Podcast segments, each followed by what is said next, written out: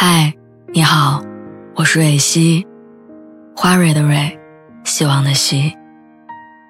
今天你还好吗？你可以在微信公众号和微博中搜索“蕊希”，每天晚上我都会用一段声音陪你入睡。听完今天的故事，祝你晚安，做个好梦。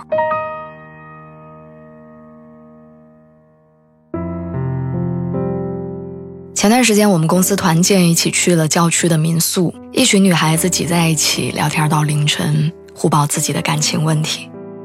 有一个同事正好处在不上不下的阶段，她和男朋友谈了好几年，可是还没有走到谈婚论嫁的地步。家里催过好几次，但她总觉得还差点什么。两个人谈了好几年，渐渐丧失了新鲜感，男朋友回复自己的消息也不太及时。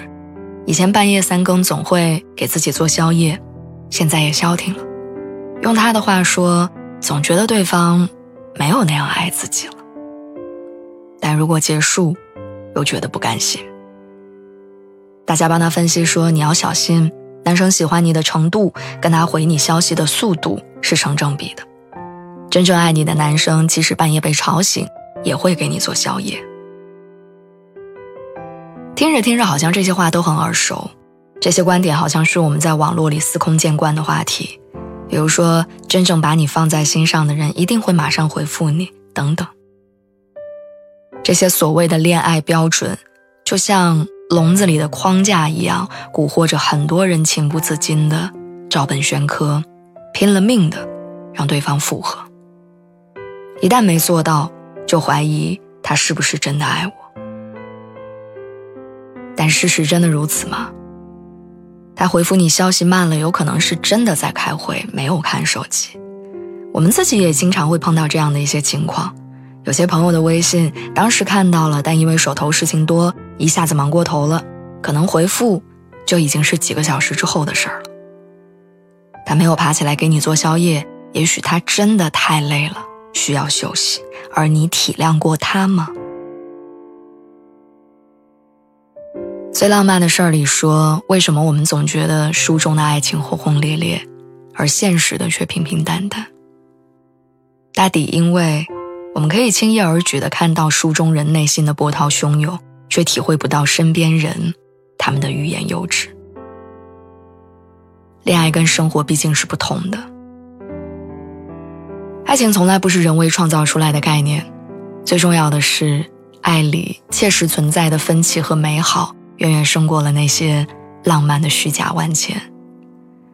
可能有人说，如果这些法则、浪漫、仪式感、浮华的表面都不重要，那靠什么维系爱情？欧丽娟说过一段话：“我知道，爱情和婚姻都是人生中非常重要的事情，是时时刻刻需要去维系的。但怎么维系呢？”不是说我们定时去安排一个烛光晚餐就能维持婚前的激情新鲜，不是那么落于表面的。你要维系的是你们心灵成长的速度以及成长的方向是一致的。假如做不到这一点，真的一定会相去渐远，远到一个程度，就表示两个人真的已经是陌生人了。仔细想想，爱情和婚姻都是这样，仅维持表面上的浪漫和仪式感，忽略了两个人精神的链接，没有沟通，无法一起成长，这样的关系是没有办法长久的。就像我的前半生里，罗子君哭着质问负心汉陈俊生：“当初是你说好的呀，你要养我一辈子的。”可是你不得不认清一个事实：人必须要长大。两个人再要好，情感再深刻，如果不能一起成长，势必会伤害到关系。如果我们不去努力，不用谁故意犯错，也会因为成长的速度不同，成长的方向不一致，很快关系土崩瓦解。这就是爱情脆弱的地方。所以，恋人的意义到底是什么？大概就是。当我一个人踟蹰前进的时候，拥有的不是孤单和漫长，而是一双温暖的手和始终温柔的目光。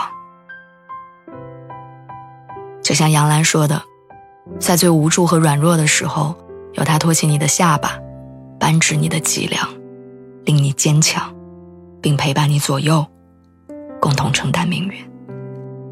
那时候你们之间除了爱，还有肝胆相照的义气。不离不弃的默契，共同孕育的成长，以及刻骨铭心的恩情，这才是幸福它该有的样子。